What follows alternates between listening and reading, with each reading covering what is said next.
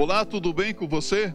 Alguma vez você já ouviu alguém dizer, ou talvez você mesmo já tenha dito: olha, esqueça isso, deixa isso para lá, porque isso não vai fazer bem para a sua vida.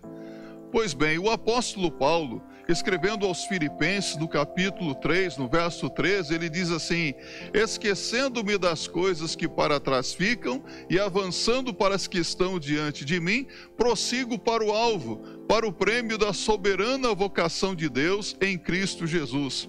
Paulo fala de coisas que nós devemos esquecer.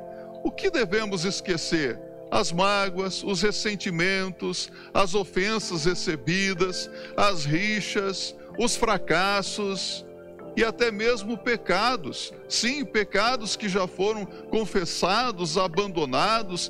Esquecer tudo isso e não ficar se consumindo em um sentimento de culpa desnecessário. E Paulo diz: esquecendo-me das coisas que para trás ficam prossigo para o alvo, para o prêmio da soberana vocação de Deus em Cristo Jesus. Paulo está dizendo: eu prossigo para o meu objetivo, para a minha meta, para o alvo ah, proposto. Então, Paulo tinha metas, objetivos na sua vida. Há coisas que nós devemos esquecer. O que passou, passou. É tempo de olhar para frente, olhar para Cristo, o autor e consumador da nossa fé. Hebreus capítulo 12, verso 2. Deus abençoe a sua vida.